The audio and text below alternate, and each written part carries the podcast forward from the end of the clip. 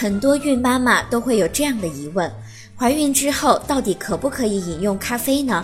之所以会有这样的疑问，是因为咖啡里面含有咖啡因成分，而咖啡因是一种兴奋剂。孕妈妈在饮用后会造成神经兴奋，长期大量饮用会影响腹中的胎儿，可能会导致宝宝在出生之后患有多动症，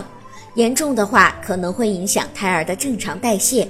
女性在怀孕期间摄取过多的咖啡因会导致流产，如果每天摄取咖啡因超过两百毫克，流产的几率就增加一倍。如果孕妈妈一天喝两杯或者更多的咖啡，那么流产的风险就比不喝咖啡的孕妈妈足足高出一倍。当孕妈妈每天饮用超过八杯以上的咖啡，那么发生胎儿死亡的危害就会增大三倍。